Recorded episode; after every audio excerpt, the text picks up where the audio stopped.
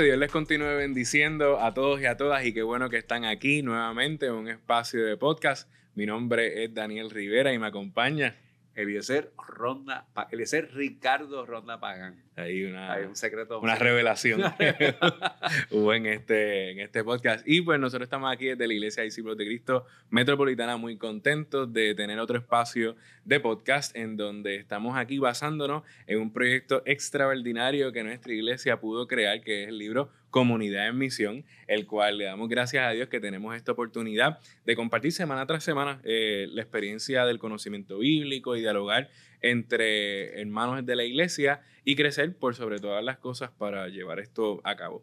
Yo creo que una de las cosas eh, que el libro de los hechos nos ayuda es a vernos en toda esta experiencia y muchas veces... Eh, pasamos por situaciones difíciles y quizás dicen algo de nosotros, eh, uno tiene la inseguridad de qué es lo que piensan de mí, e incluso llega las veces en las que nos sentimos hasta acusados de algo que no cometimos o que nos sentimos imposibilitados. Y aquí es donde nos encontramos con, con Pablo. Pero ¿cómo eso en primera instancia, como creyente de que nos enjuicien, nos critiquen, cómo eso puede limitar este proceso de la misión? Mira, yo, yo creo, Daniel, que aquí hay varias cosas que uno puede pensar, ¿verdad? Eh, en, el proceso de cómo, cuál es la actitud que uno tiene en, referente a la misión, a la educación. Eh, a, final de cuentas, eh, hay, hay que tener claro que todo proyecto que se va a lanzar en algún momento va a tener adversidad. Y claro, hay adversidades que pueden ser bien manejables con, con, con ignorar lo que está ocurriendo, o hay adversidades que, sin lugar a dudas, que es lo que está ocurriendo en este caso, eh, son muy complejas y lo que nos queda a nosotros realmente es nuestro carácter y es el valor de lo que nosotros somos como, como, como pueblo en, cómo verdaderamente enfrentar lo que tenemos de frente aquí, ¿verdad? Pablo está preso aquí, está arrestado. El, el, capítulo 21 termina con un arresto de Pablo y aquí empieza toda una serie de, de juicios y de acusaciones que se hace con Pablo, pero curiosamente quien hace las acusaciones con Pablo eh, son el movimiento del liderato judío, es el sumo sacerdote Ananías, eh, de hecho, en un momento dado le da un tapaboca, le dan en la boca por lo que le está diciendo, porque Pablo está presentando su testimonio. Y aquí hay varias cosas. Eh, en, primer lugar, estos eran los aliados de Pablo, o Pablo era aliado de ellos al principio del capítulo de Hechos, cuando nosotros comenzamos hablando los primeros podcasts aquí, estuvimos hablando de la historia de Esteban. Pablo es el autor intelectual de ese crimen, aliado con el movimiento de, de la alta oficialidad religiosa. Y pudiésemos decir que ahora que Pablo ha tenido una revelación, un cambio en su actitud, que ha tenido una educación, que tiene una visión diferente ahora acerca de lo que es el reino de Dios, estas personas se sienten lo suficientemente amenazadas e incómodas. Y lo curioso, que yo creo que aquí hay un detalle bien importante, Daniel, cuando miramos teológicamente este texto, que ellos tienen el poder de la autoridad, pero no tienen poder de Dios. Eh, porque a diferencia de Aquilas y Priscila, que cuando vieron a Apolo, lo educaron, lo formaron, lo impulsaron, estas personas lo que quieren hacer a todas luces, de manera directa, aquí no hay ningún, ningún, ningún actividad que esté disfrazada, ellos quieren matarlo, o sea, ellos quieren que Pablo muera. O sea, se, se sienten tan amenazados por el ministerio de Pablo, por el cambio que ha ocurrido en él, que le han fabricado un caso eh, ante las autoridades romanas y que inclusive paralelamente a eso hay una conspiración de que lo quieren matar, lo llevan al concilio, después lo llevan ante Félix. Eh, Félix, eh, que es un gobernante romano, escucha a Pablo, Pablo le da su testimonio, se da cuenta que no hay nada de lo cual podemos acusar a Pablo, pero quiere estar congraciado con los judíos, así que lo que hace es que lo mantiene lo mantiene preso por dos años domiciliariamente, así que va extendiendo como que va en esta burocracia de lo que va a estar haciendo, caduca el, el, el, el poder de, de, de, Félix, ¿verdad? Su término, viene Festo, eh, vuelven una vez a acusarlo para ver si lo pueden matar. Festo se da cuenta que no hay nada aquí eh, y entonces lo que Festo decide hacer es continuar eh, escuchando a Pablo y, Pablo quiere apelar ahora al César. Y como apela al César, lo lleva ante el rey Agripa. Así que hay toda una serie de cosas que ocurre con la vida de Pablo, donde le han fabricado un caso, donde no hay razón, pero lo que han hecho es extender el chicle de que él pueda seguir preso.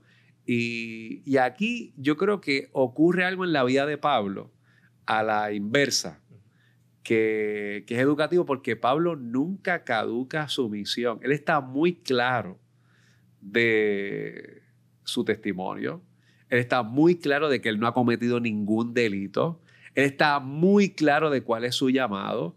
Y, y aunque no lo vemos aquí en el libro de Hechos, pero eh, se desprende de, de, la historia que Pablo escribe cartas desde la prisión.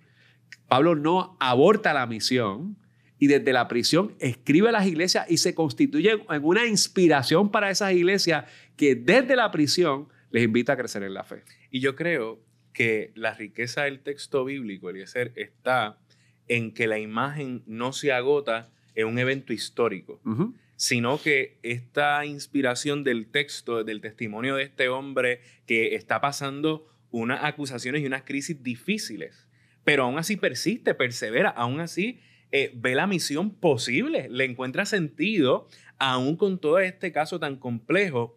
Pues yo creo que es importante que esa inspiración también nos habla a nosotros y a nosotras al momento de entrar a ser comunidad en misión.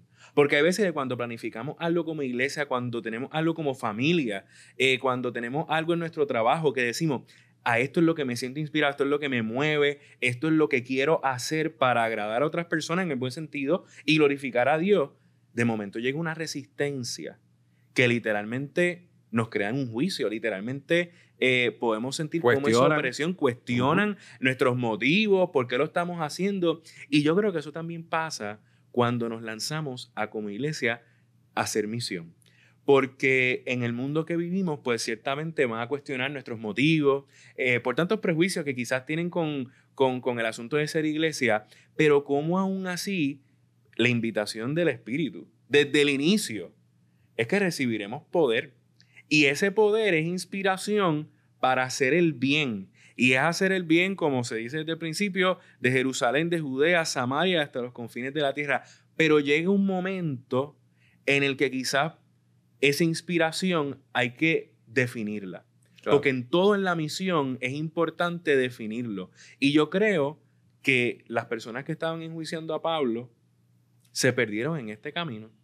Se perdieron en el evento de definir cuál era el proceso de sumisión y tú y yo hoy también tenemos que estar en el proceso de definir qué es lo que está inspirando nuestra misión.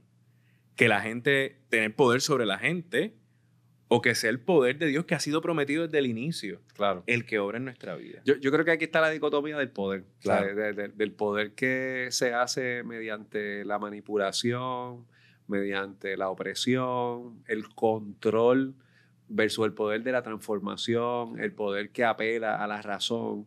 Eh, cuando el liderato religioso en este caso se da cuenta que no tiene, mira, no hay otra manera de mirarlo, no tienen el Espíritu de Dios. Uh -huh. O sea, tienen poder, pero lo, lo, que quieren realmente es imponer.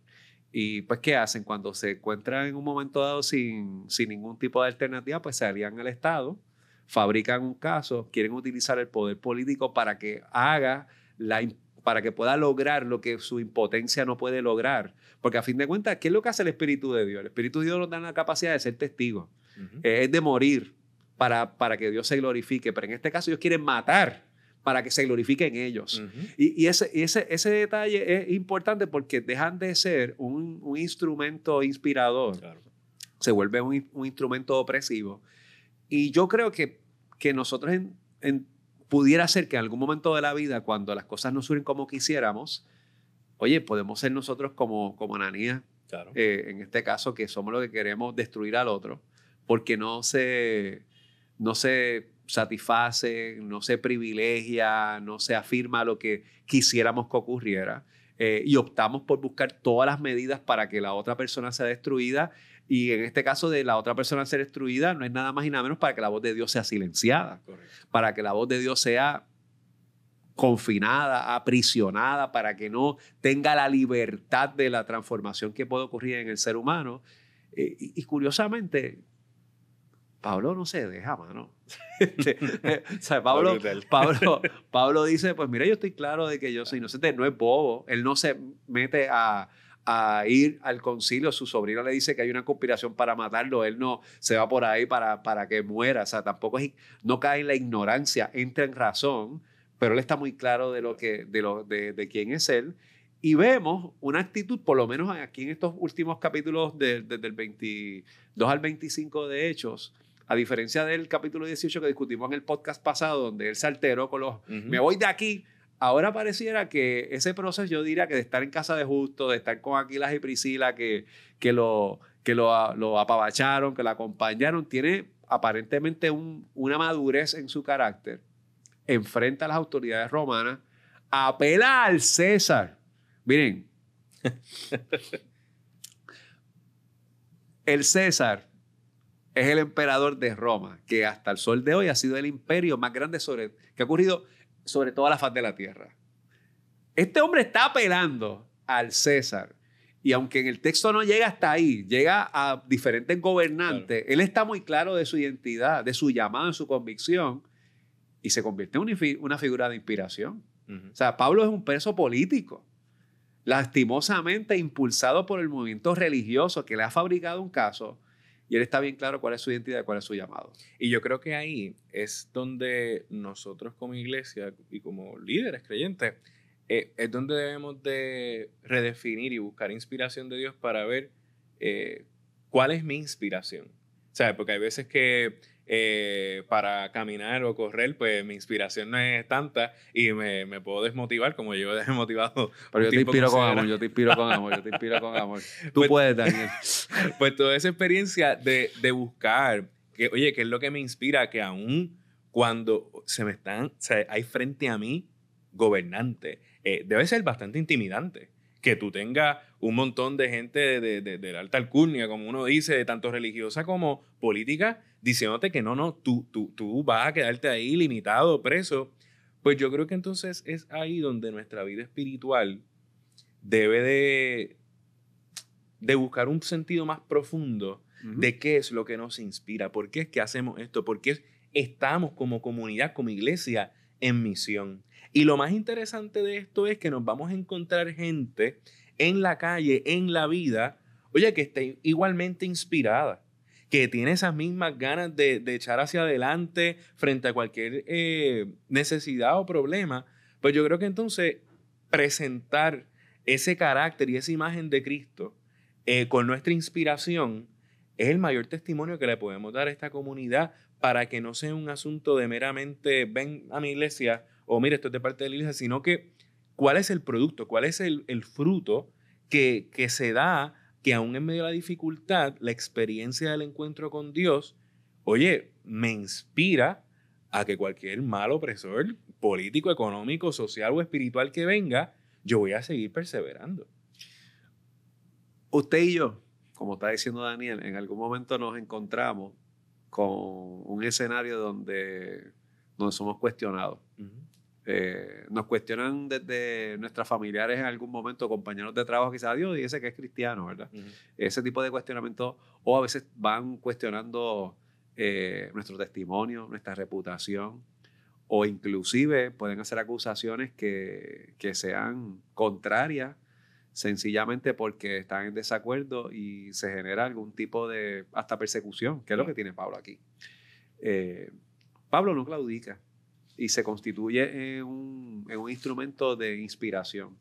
Y, y, de manera, usted y yo, hoy, eh, no podemos hablar de la fe cristiana sin pensar en la ética cristiana que Pablo propone en las cartas paulinas. Muchas de esas cartas fueron escritas desde la prisión.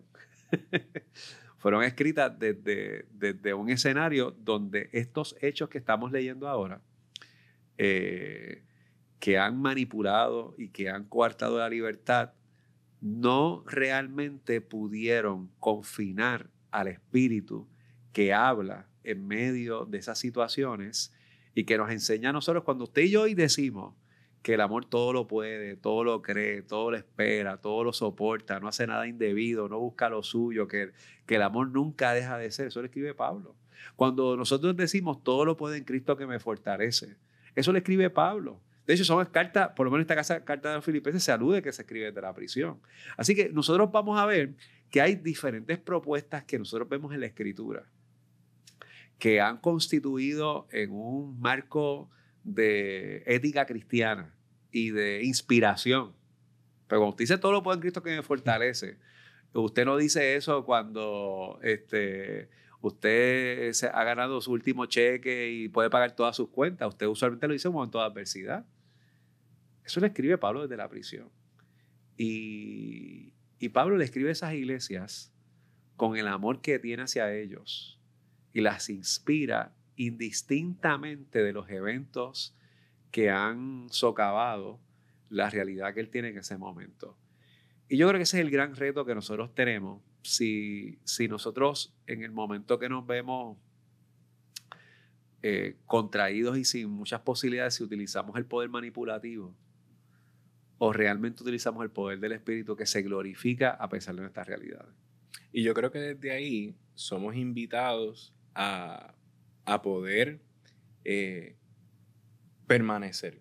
Y, permanecer no mágicamente, sino un proceso de, de dirigir nuestra vida hacia la posibilidad que, que, Dios nos ofrece mediante su amor, mediante, mediante, su evangelio, y ver cómo el mensaje de ese mismo evangelio nos afirma, mira, que vamos a conocer la verdad y la verdad nos va a hacer libre.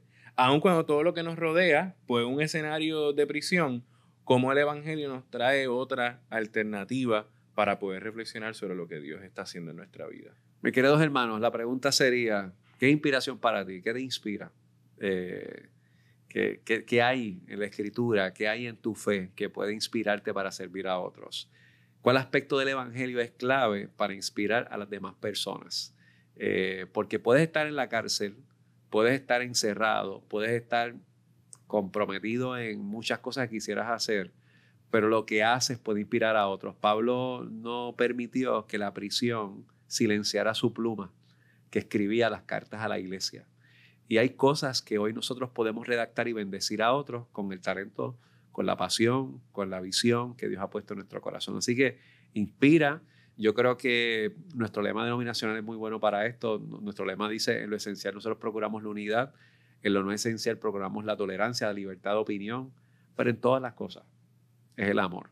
Si Ananías y Zafira, pero no Zafira, si Ananías el sumo sacerdote se hubiese dirigido por el amor en este momento, yo no creo que hubiesen intentado matar a Pablo. Sí, sí. Pero como su motivación no era el amor, su motivación era el control, era el poder, era el dominio sobre el otro. No era el dominio propio, era el dominio sobre el otro.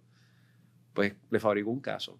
Y hay que ver en estos momentos cuando a veces nosotros hacemos expresiones públicas, cuando decimos cosas como iglesia, si lo que nos mueve es Jesús, si lo que nos mueve es el Espíritu de Dios, o son nuestros caprichos. Si es así, no inspiramos, eh, no hay amor y pues no hay espíritu. Y eso no, eso no es ser testigo del Evangelio. Por tanto, amada iglesia, al estar en esta misión, procuremos siempre estar en la inspiración del Espíritu que nos invita a ayudar a las demás personas y en todo momento procurar que el Evangelio sea proclamado. Esperamos que esta experiencia haya sido de bendición para tu vida y nos vemos en la próxima. Dios te bendiga. Nos vemos, Dios te bendiga.